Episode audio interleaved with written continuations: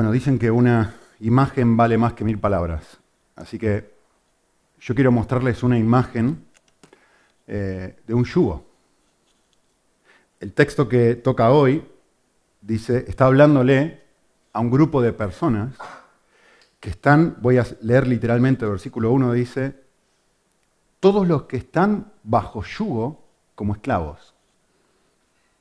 O sea, la, idea es, obviamente ya no, no, no hay esclavitud, por lo menos no en nuestro contexto, pero sí estamos en una realidad donde nosotros tenemos un jefe, donde nosotros somos empleadores, o por ahí somos jefes y tenemos empleados. Y, la imagen que utiliza aquí el texto es una imagen muy fuerte, porque justamente representa eso, es decir, a todas las personas que, cuya vida, cuya experiencia laboral se vea reflejada en esta imagen, yo quiero decirles algo. Y uno dice, ay, qué bueno. Qué bueno, porque me siento así. Qué bueno que me va a decir algo respecto, respecto a esa realidad, porque mi jefe, la verdad que tranquilamente se ve como es la imagen de esta persona que no se le ve el rostro. A veces me siento así, ¿no? Un yugo justamente es ese instrumento que se ponía en los animales para, pues, obligarlos a hacer tareas forzadas y trabajo, los cuales no eran para nada agradables, ¿no? Entonces, le va a hablar a esta clase de personas y le va a decir algo este pasaje es muy fácil de explicar y de entender. Lo difícil es vivirlo. Eh, dice a todas las personas que están en esta situación, es decir, se los voy a contemporizar. Ups, salió todo junto y no sé por qué. No importa. La primera parte. Si tienes un jefe que te tiene bajo yugo como esclavo, es decir, alguien fastidioso, alguien malhumorado, alguien gritón, alguien exigente que te da con el látigo, ¿no? Alguien demandante, lo que deberías hacer, dice el pasaje, voy a leer, consideren a sus propios amos como dignos de, me llama la atención acá una frase, una palabra, todo honor. Es decir, tú tienes que tratar a esta persona que te está tratando así, como si fuera, deberías tratarlo como, como si fuera el jefe que tuviese el nivel máximo de honor. Es decir, contemporizado, como si fuese jefe más comprensivo, más generoso, más sensible y más bueno del mundo. Es decir, tú que estás así y te sientes así, viene Pablo y ahora te dice, ¿cómo deberías reaccionar frente a una persona que te trata así? Y Pablo dice esto. Justamente porque la tentación, ¿cuál es la tentación si tienes un jefe así? La tentación es, eh, pues, hacer lo menos posible, eh, tratarlo por lo que es, un fastidioso, un malhumorado, un gritón, exigente y demandante. Es decir, responder al trato que recibo con la misma moneda. Entonces, Pablo viene y nos dice, tenéis que tratarlos, tenéis que considerar a esa persona como si fuese la persona número uno digna de honor en tu escala de valores. ¿Vale? Luego lo que va a decir es, esto es muy llamativo, porque después va a dar vuelta la tortilla y va a decir, a ver si ahora tú tienes un jefe que es bueno. Miren, el versículo 2 dice, y los que tienen amos, que son creyentes, es decir, ahora es justo lo opuesto, ¿no? Primero estaba hablando teniendo un jefe que era un desastre y ahora está hablando de un jefe que es una joya. Por eso les puse ahí, contemporizado. Si tienes un jefe más bueno, más generoso, más sensible eh, y más comprensivo del mundo, lo que Pablo va a decir es, deberías tratarlo como si estuvieses bajo yugo como esclavo. Porque la tentación acá es, si tengo un jefe malo, la tentación es, vale, yo voy a hacer lo menos posible, yo voy a hablar mal de él cuando no está presente, yo voy a intentar eh, llevarle la contra o de alguna, quejarme, en fin, un montón de cosas. Y la tentación cuando tengo un jefe bueno, justamente es decir, ah, vale, si no me dice nada, entonces puedo llegar tarde, ah, bueno, entonces no tengo que exigirme tanto, no le tengo que trabajar. Y Pablo viene justamente a tocar el corazón y decir, ah, ah. Si no te tienen así, tu corazón debe ser así. la cosa se invierte. O sea que en ambos casos se vuelve a repetir lo mismo. Lo que Pablo está esperando de mí es que yo encuentre deleite en, ser esta clase de imagen, en vivir así. Fin del mensaje, podemos irnos a casa. Ya está, eso es lo que enseña el texto. Miren qué fácil. Jesús lo dijo también, ¿eh? solamente que lo dijo de otra forma.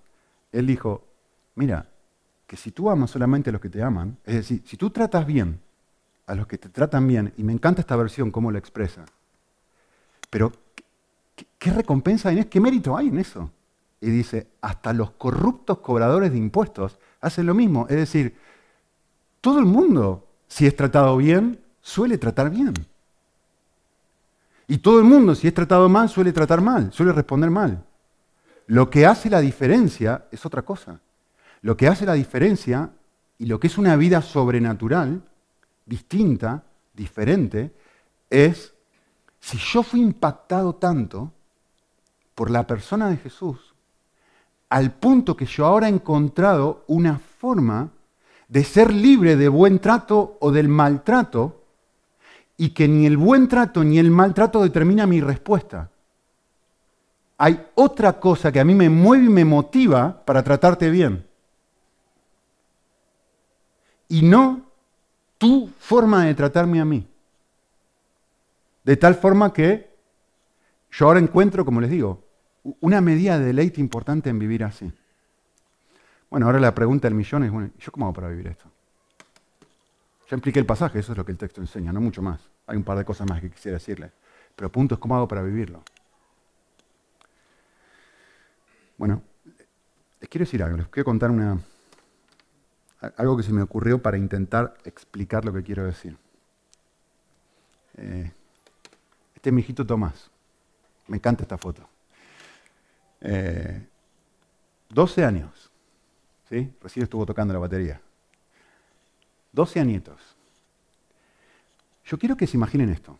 Quiero que se imaginen que viene Tommy y me dice, me dice a mí, papá, papá, quiero ganar algo de dinerito. Y yo le digo a Tommy, vale, ¿qué puedo hacer para ganar algo de dinerito? Y él me dice, mira, hijito. Y yo le digo a él, mira, hijito, hagamos una cosa. A partir de hoy, tú eres responsable de recoger toda la basura de la casa si los tachos de basura en el baño, en la cocina y todo lo demás, y cada vez que tú lo hagas, yo te voy a dar un eurito. ¿Qué te parece? Estupendo, estupendo. Entonces va Tommy y va al baño de arriba, recoge la basura al baño de abajo, recoge la basura, va a la cocina, va a mi oficina, recoge la basura, lleva, tiene la mano, papá, mi eurito. Sí, sí, con mucho gusto, acá lo tenés, tu eurito. Pero sucede algo. Sucede algo bastante extraño,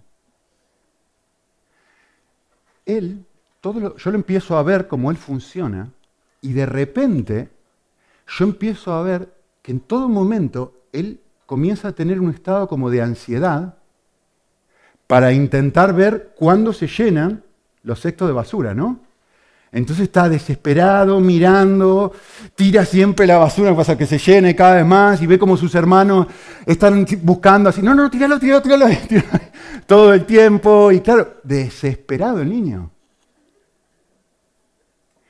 Y sale corriendo para arriba y junta y, no termina de llenarse el coso que ya lo, lo lleva y lo quiere tirar. Claro, una vez, dos veces, desesperado, pero, ya es algo más obsesivo, ¿no? Que, pasa de algo normal de un niño que quiere dinerito. Bueno, entonces me, lo miro, un día me siento con él y le digo, hijito, ¿para qué querés el dinerito? ¿Qué quieres hacer con el dinerito? Y Tommy me dice, papá, quiero comprarme algo. ¿Y qué quieres comprarte? Quiero comprarme mi cama. ¿Perdón? Sí, sí, es que quiero comprarme mi cama. No querrá decir, quiero comprarme una cama. No, no, no. Quiero comprarme mi cama. Y vos decís, ¿pero, qué? ¿Cómo? Sí, sí.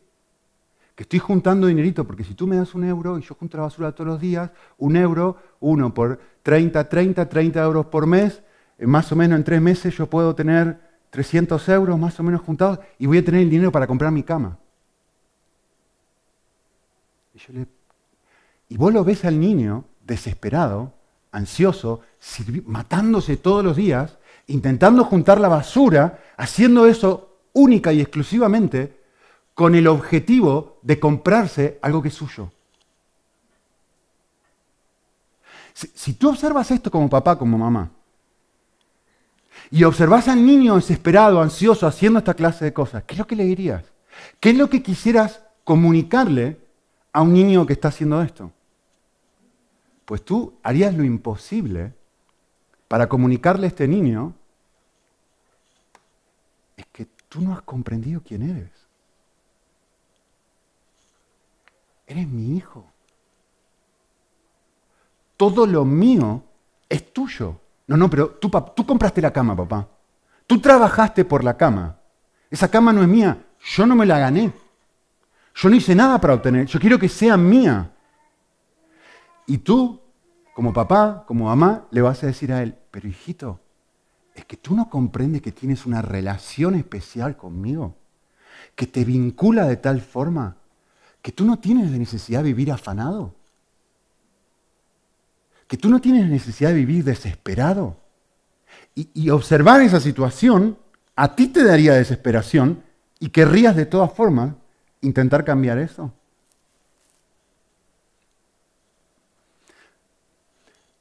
Por supuesto la Biblia dice que, en 2 Corintios dice algo muy interesante, no, no lo voy a hacer, en 1 Corintios 3 dice, todo es vuestro. Frase llamativa, ¿no? Todo es vuestro en Cristo. Es decir, tú, tú tienes que entender que tienes un Padre que es dueño del universo.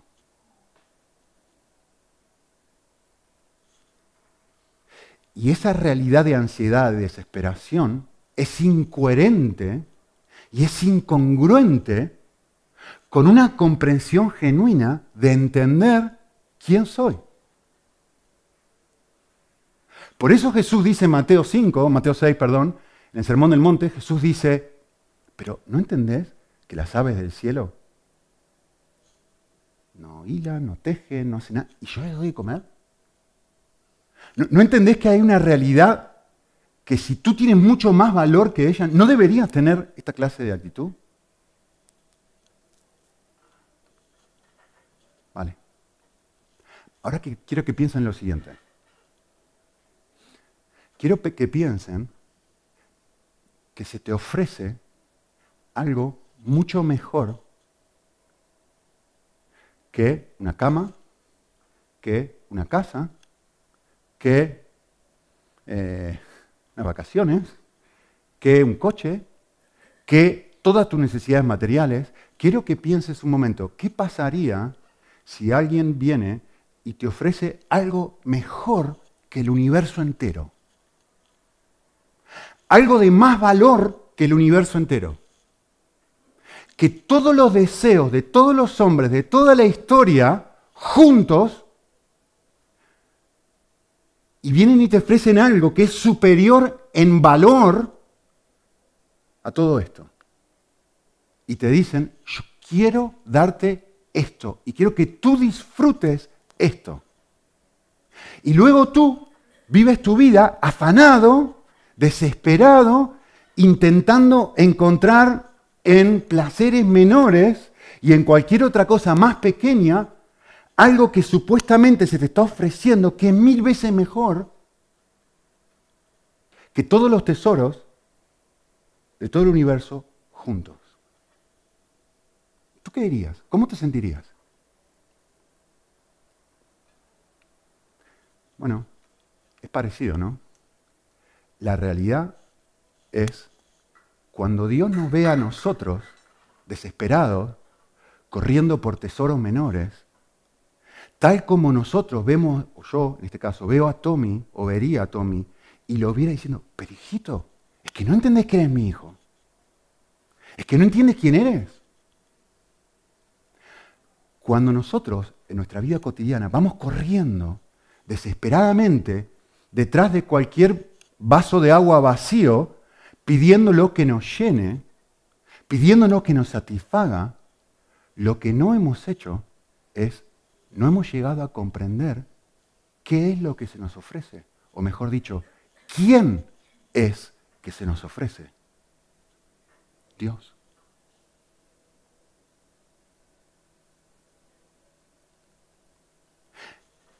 Entonces,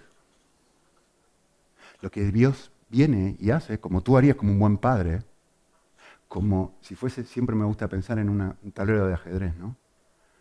Lo que Dios viene a hacer, como si fuese un tablero de ajedrez, es orquestar nuestra vida y poner, como en este contexto, situaciones en el trabajo que no son necesariamente agradables para nosotros, pero que de repente saltan a la luz y nos hacen ver algo.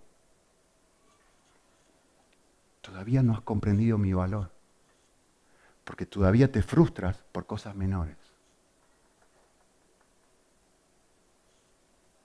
Y el, desafío que tiene Dios es entrenarnos, es ayudarnos por medio de circunstancias que no son las circunstancias que nosotros elegiríamos, justamente para mostrarnos, otra vez, hijito, otra vez, hija, estás buscando en el lugar equivocado. No has comprendido quién eres, no has comprendido soy. Les quiero leer algo. Eh, uno de mis autores favoritos últimamente. Eh, se los voy a leer, es un chiquitín largo, pero se los voy a leer, es muy lindo. No, sé pronunciar el apellido de este hombre, así que simplemente voy a decir su nombre. Él está hablando de un hombre y dice esto. De vuelta, les vuelvo a decir, esto es una persona que está impactando muchísimo en mi vida y digo, wow, si este autor dice esto sobre esta persona, más vale escuchar.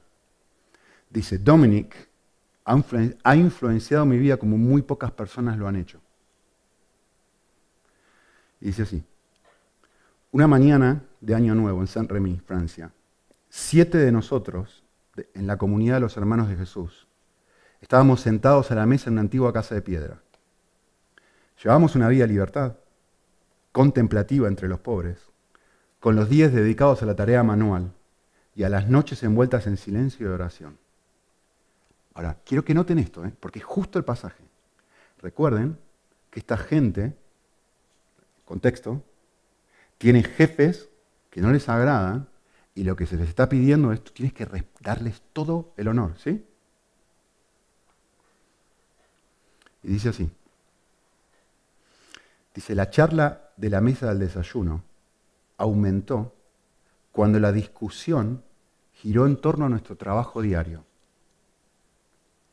Un hermano alemán señaló que nuestro salario era muy bajo. Le comenté que nuestros empleadores eh, nunca eran vistos en nuestra iglesia el domingo a la mañana. O sea, está criticando, ¿no? Un hermano francés sugirió que esto mostraba hipocresía.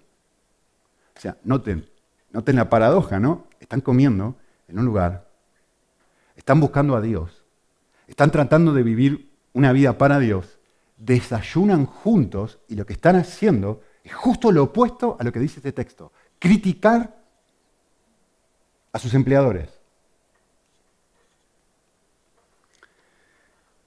Un hermano francés sugirió que esto mostraba hipocresía. Un hermano español dijo que eran irrespetuosos y codiciosos, hablando de sus jefes.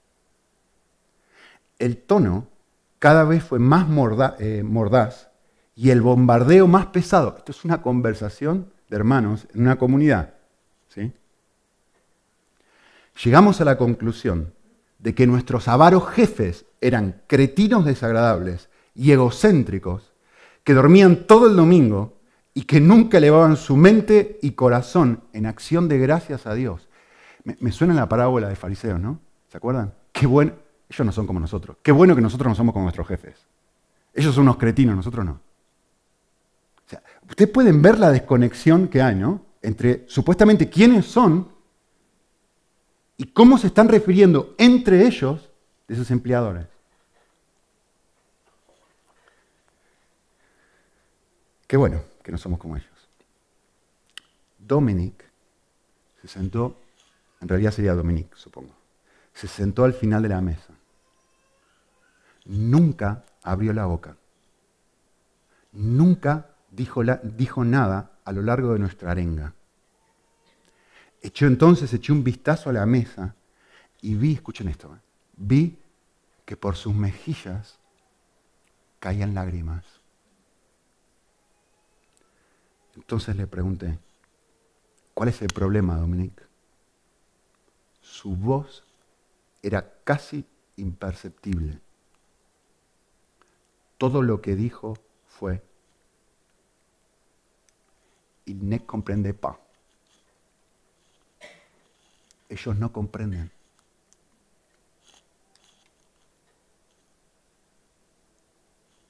No comprenden. Está llorando porque ellos no comprenden. ¿Qué es lo que no comprenden? Voy a terminar la lectura.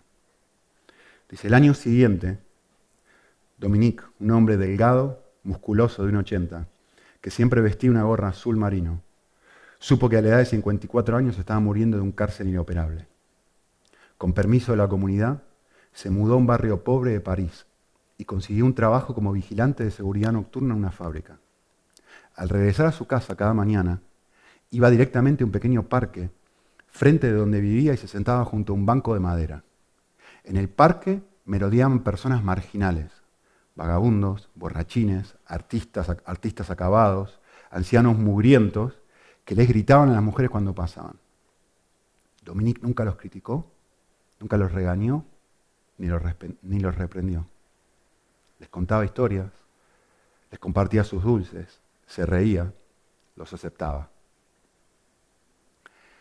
De vivir tanto tiempo en el santuario interno, emitía paz, un sentido sereno de dominio propio y una hospitalidad de corazón que hacía que los jóvenes cínicos y los hombres derrotados se sintieran atraídos hacia él como la panceta al huevo. Su simple, me encanta esto, su simple presencia, su simple presencia. Al aceptar a los demás, como eran, sin preguntas, y permitirles que se sintieran en casa, y permitirles que se sintieran como en casa en su corazón. Dominique fue la persona menos crítica que jamás haya conocido. Él amaba con el corazón a Jesucristo. Un día, cuando un variado grupo de rechazados le pidió que hablara sobre sí mismo, Dominique les dio una breve descripción de su vida. Luego les dijo con una serena convicción que Dios los amaba cariñosa y obstinadamente, que Jesús había venido para los rechazados y marginados como ellos. Escuchen esto. Su testimonio era creíble porque la palabra estaba encarnada en sus huesos.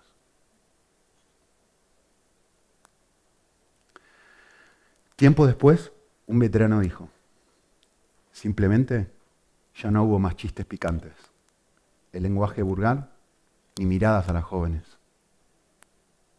Una mañana, Dominique no apareció en el banco de la plaza. Los hombres se preocuparon. Unas horas después, lo encontraron muerto en el piso de su departamento, sin agua caliente. Murió en la oscuridad de un barrio pobre parisino. Dominique nunca intentó impresionar a nadie. Nunca se preguntó si su vida era útil o su presencia significante. Nunca sintió que tuviera que hacer algo grande para Dios. Pero sí tenía un diario. Se encontró poco después de su muerte en el cajón de una mesa de luz al lado de su cama.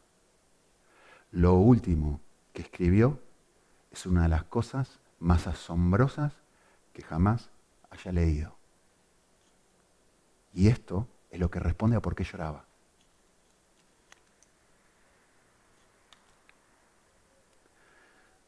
Todo lo que no sea el amor de Dios no tiene sentido para mí.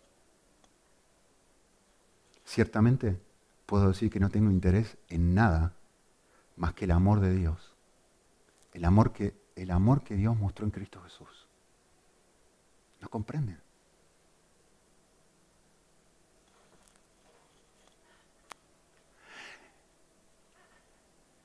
Tommy está pescando vida desesperadamente,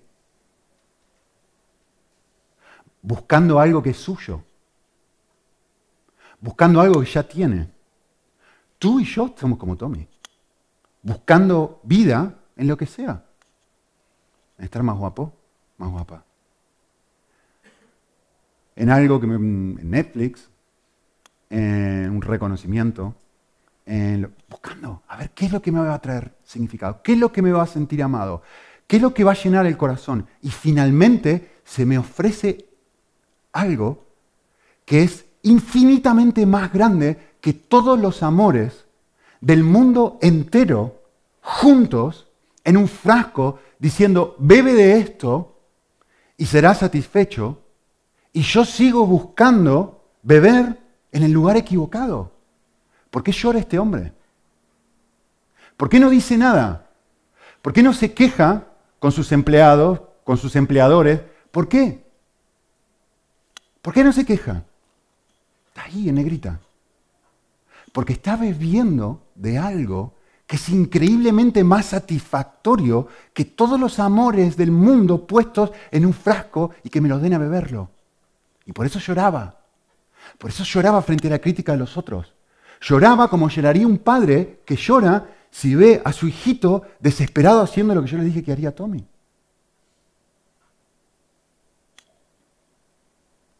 ¿Lo ven?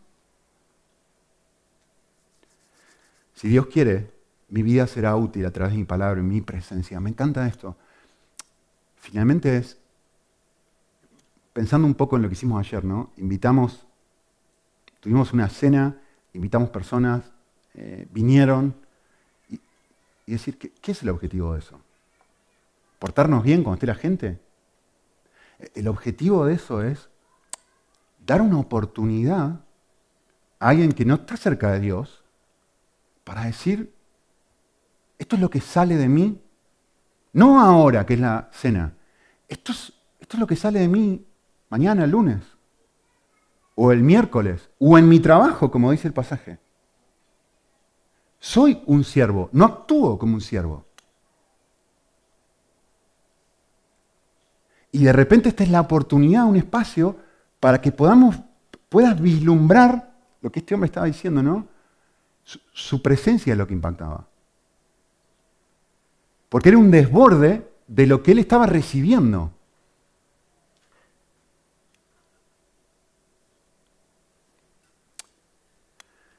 Si Él quiere, mi vida llevará fruto a través de mis oraciones y sacrificios, pero la utilidad de mi vida es su preocupación. Me encanta esto.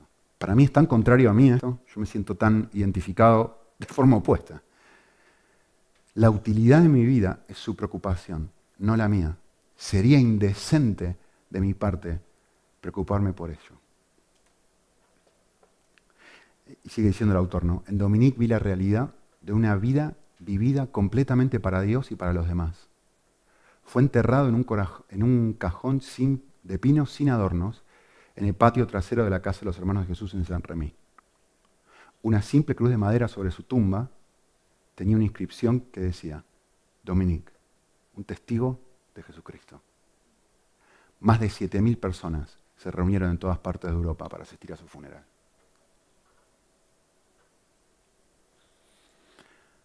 Claro, finalmente lo que Pablo está diciendo en este pasaje es, yo quiero invitarte a vivir una, una vida diferente a la vida normal. Yo sé que esto no es la forma normal de vivir. Y lo que Cristo está diciendo es, yo sé que la forma normal de vivir es vos tratás bien a quien te trata bien y tratás mal a quien te trata mal pero tú me conoces a mí. Tú tienes algo que esta gente no tiene. Tú conoces mi amor, entonces vas, tú sales al mundo lleno de amor. Y esta gente sale al mundo vacía de amor y por eso te trata como te trata. Entonces el desafío es, nosotros como cristianos, poder apropiarnos de este amor. No un domingo, no un sábado a la noche cuando tenemos una cena, sino más y más en el día a día apreciar y disfrutar. Por eso el lema de nuestra iglesia. No es si yo sé que Dios me ama. No, no, yo sé que Dios me ama, no me alcanza. Yo necesito disfrutar el hecho de que Dios me ame. Necesito encontrarle gusto a esto. Necesito, llenar mi corazón, porque si no, no me sirve para nada. Si no es una creencia rota, vacía, sin gusto, sin sabor, que no me toca. Es religiosidad. Es que no sirve. ¿Se entiende? Vale. Hay una última cosa que enseña este pasaje, que es bellísima. Y dice, en el versículo 1, dice que todos los que están bajo yugo como esclavos consideren a sus amos como dignos de todo, de todo honor. Les he explicado esto. Pero hay algo que llama la atención, la, última cláusula del versículo, ¿no? Dice, para que el nombre de Dios y nuestra doctrina no sean difamados. Es decir, lo, que Pablo está diciendo aquí es, tu vida espiritual, perdón, tu vida laboral habla de tu vida espiritual. Es decir, tu vida realmente huele a Dios, no cuando tenés un buen jefe y las cosas van bien. Tu vida huele a Dios cuando las circunstancias no son lo que deberían ser y tú estás respondiendo a eso de una forma sobrenatural como Cristo.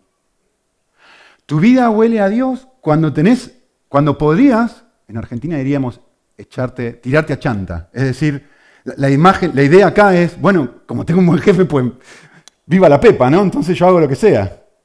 Y, justamente ahora puedo vivir de una forma diferente y mi, vida huele. No necesito que estés dándome con un látigo para vivir como Cristo. Eso es parte de mí. Es parte de mi carácter. Es la canción que cantamos. Como Él es un siervo, yo soy un siervo. No actúo, sino soy.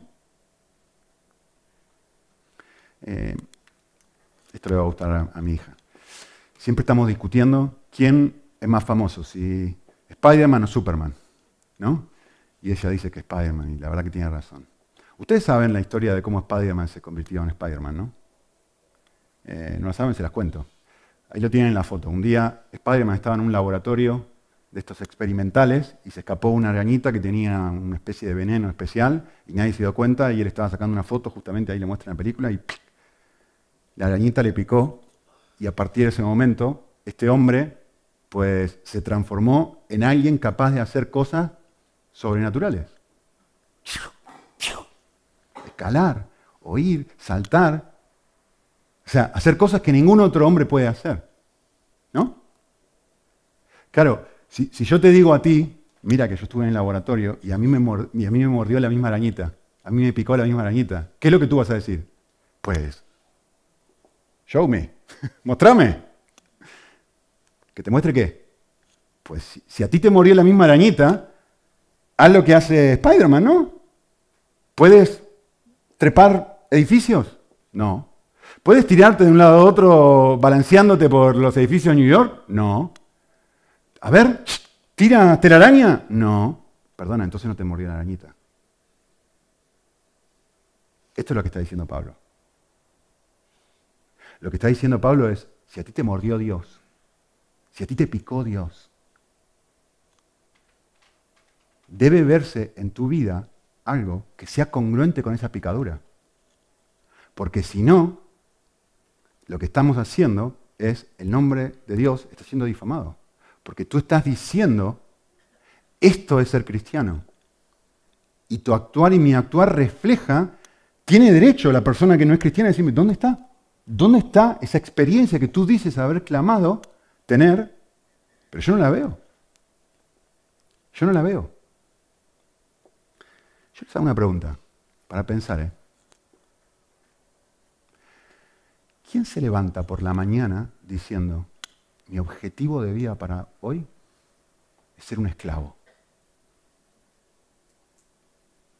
¿Qué quiero hoy? ¿Qué quiero para mí hoy antes de ir al trabajo? Es el contexto. Mi objetivo de vida para hoy es ser un esclavo. No decirlo, sino dejarme ser tratado como un esclavo. Nadie excepto un discípulo de Jesús. Miren lo que, dice, el texto. Y llamándolo, San Marcos 10, 42 a 45, y llamándolos a los discípulos, les dijo, ¿sabéis que los que son reconocidos como gobernantes de los gentiles se enseñorean de ellos? Y que sus grandes ejercen autoridad sobre ellos. Que está diciendo lo mismo que Pablo. A ver, ustedes que son míos, ¿ustedes entienden? que la gente no cristiana lo que hace es, te mete un, un yugo encima, se enseñorea de ti, te trata como un esclavo, te pisa. ¿Ustedes se dan cuenta que esto es así? Que busca ser servido, no busca servir, busca que tú lo sirvas. Esto es lo que hace una persona no cristiana, eso es lo que está diciendo Jesús aquí. Busca usarte a ti como un medio egoísta para hacer lo que realmente quiere hacer, te usa. ¿No? Jesús está diciendo eso. Y ahora viene y dice, pero vosotros no. Si ustedes quieren seguirme a mí, ustedes no. Nuestra forma de vida es otra. Cualquiera que de vosotros quiera ser grande, será un servidor.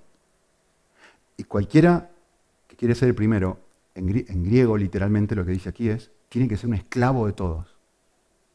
Se pone siervo para que no sea tan fuerte. Pero la palabra es dulos, esclavo, griego. Tiene que ser un esclavo de todos. ¿sí? De los jefes buenos y de los jefes malos, justo lo que dije antes. Es decir, no, pero este jefe es demasiado bueno, me voy a aprovechar. No, no, de todos. Un esclavo de todos. No, pero este jefe es terrible, pero un esclavo de todos. Pero es que no me gusta cómo me trata, que no me gusta esto, no me gusta lo otro. De todos. Pero solamente los que quieren ser discípulos de Jesús. El resto no, ¿eh? no hay problema. El punto es tú qué quieres. O el punto es tú quién eres. ¿No? Y, esto que es fabuloso. Esto no se lo pierdan. ¿eh?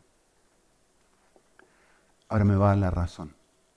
Y me va a decir, ¿por qué yo tendría que hacer esto? ¿Pero por qué? ¿Por qué voy a hacer esto? Nadie hace esto. ¿Por qué voy a hacer esto? Pues ahí lo tienen. Porque el Hijo del Hombre, Jesús, yo, no vino al mundo para ser servido. Es decir, yo no soy así.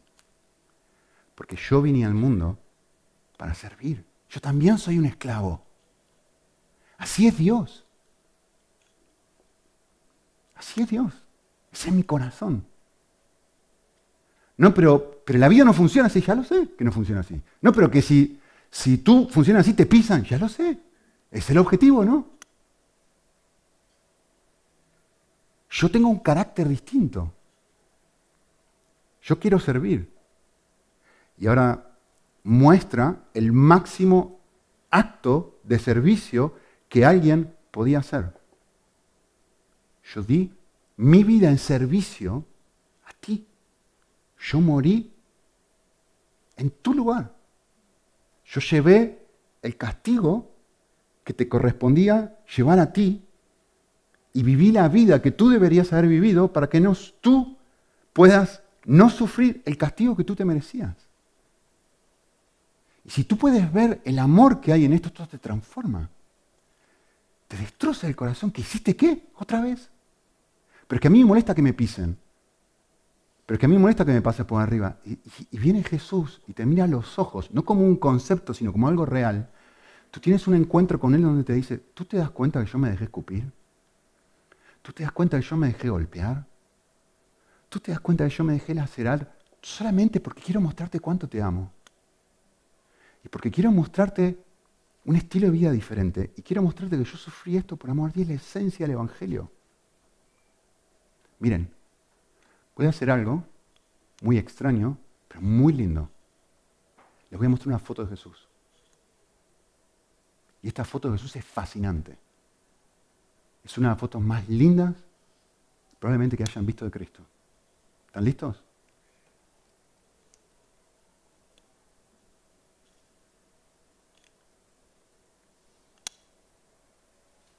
Ahí la tienen. Eso es Jesús. Es lo que dice el pasaje. Claro, entonces, un momento, es que tú me estás pidiendo que yo viva así porque tú eres así. Y que lo que cargaste no fue simplemente que tu jefe, que te pise un compañero de trabajo y en vez de cobrar 1200 cobre 1100 y en vez de que... No, no, lo que tú cargaste por mí fueron los pecados de todos los seres humanos, de toda la historia y toda la porquería de todo todas las injusticias juntas por mí. ¿Eso es lo que te pusieron en tu cuello? ¿Eso es lo que pusieron en tu hombro? Sí, sí, eso. Y cuando uno comprende eso, te, derrumba. Te derrumba. Entonces, uno empieza a descubrir, como hemos venido viendo, justo este pasaje de 2 Corintios, que solo alguien que contempla a Jesús quiere ser como Jesús. Por eso el desafío es contemplar a Cristo. Porque cuando miramos fijamente, ¿qué es la gloria del Señor? Esto es la gloria del Señor, ¿eh? La cruz. La gloria del Señor es su entrega.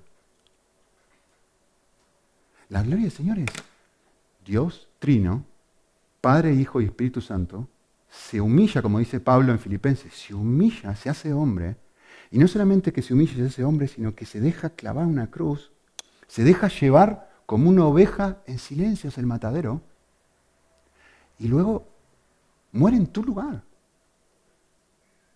Entonces, cuando uno empieza a, a, contemplar y a mirar fijamente el valor de eso, claro, el pasaje dice, así somos transformados a su imagen.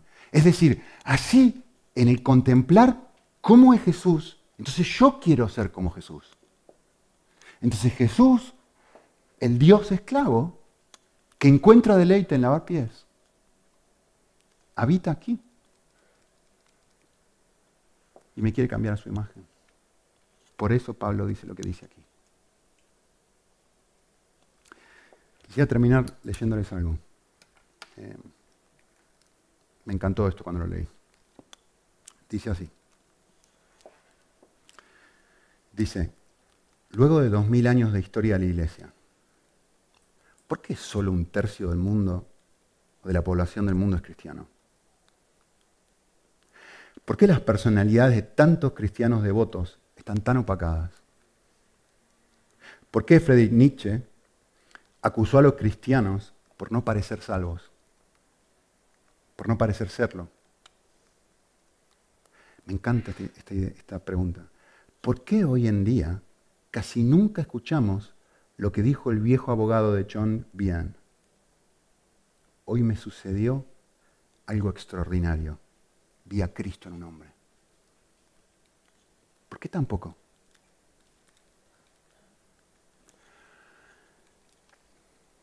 ¿Por qué nuestro gozo, nuestro entusiasmo y nuestra gratitud no contagian a otras personas con un anhelo por Cristo? ¿Por qué el fuego y el espíritu de Pedro y de Pablo están tan visibles ausentes en nuestra pálida existencia? Y aquí es la respuesta que le ofrece. Y dice, quizá muy pocos de nosotros hayamos emprendido la travesía de la fe. ¿Qué es la travesía de la fe? Y él lo describe de esta forma. Es el abismo, me encanta la imagen, es el abismo que existe entre conocer que Jesús murió por mí, saberlo, y que eso se encarne, que tener, experimentarlo al punto que me haga llorar como este Dominique. Yo, es que no entendés, es que no entendés el amor de Dios, por eso lloro. Eso es lo que está diciendo este hombre. De aquí a aquí, ¿se acuerdan? La distancia más larga del universo. No, no, pero yo creo. No te estoy preguntando si crees o no crees. Te estoy preguntando si te hace llorar. Te estoy preguntando si derrite tu corazón. Te estoy preguntando si llega al punto de cuando vas estás en el trabajo y tenés una situación injusta y un jefe gritón y todo lo demás, de repente podés conectar esta realidad con la experiencia y decir, pero Dios me ama, ¿qué me importa? Lo tengo todo, lo tengo a Él, Él murió por mí, ¿qué me importa? El Evangelio es suficiente, su vida es suficiente, su amor es suficiente, ¿qué me importa? Y entonces esa realidad me permite vivir de una forma no normal. Eso es lo que este hombre está diciendo. Dice, preferimos leer el mapa en vez de visitar el lugar. El fantasma de nuestra verdadera creencia nos convence de que lo real no es la experiencia. En cambio, nuestra explicación de la experiencia. Es decir, yo puedo explicar el Evangelio, pero la pregunta no es si lo puedo explicar. La pregunta es si me llena el corazón. La pregunta es si me transforma en mi trabajo. Al punto de ser una persona que la gente mira y dice, simplemente tu persona me está transformando. Ve algo distinto en ti. ¿Cómo, ¿Cómo haces para tolerar tanta injusticia? ¿Por qué te estás matando por este jefe si no te está pidiendo tanto que hagas?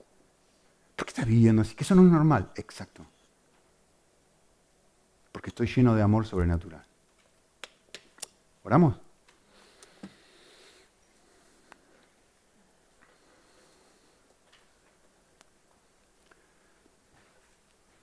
Señor, estas cosas son, sí, inspiradoras en cierta forma, pero no, no queremos simplemente inspiración. Queremos un encuentro genuino y real contigo que derrita nuestra voluntad, que permee nuestros afectos, que toque nuestro ser y nos ayude a salir a vivir ahí los siete días de la semana, los 365 días del año, en conexión contigo, llenos de un amor no normal que revitaliza nuestra persona y nos permite ser eh, siervos, nos permite ser distintos. Todo porque vos nos serviste a nosotros en una cruz. Y, esta realidad nos transforma y nos transforma y nos transforma y nos vuelve a transformar. Y cuando fallamos, volvemos al mismo lugar, eh, conscientes de tu incondicionalidad, para volver a decir, Señor, necesito otra vez de tu abrazo de tu perdón para poder volver a salir al mundo, un mundo que necesita amor que no tengo de vuelta. Y pedimos que vuelvas a llenarnos en esta mañana de ese amor para poder salir a vivir nuestra semana de una forma diferente. En Cristo Jesús. Amén.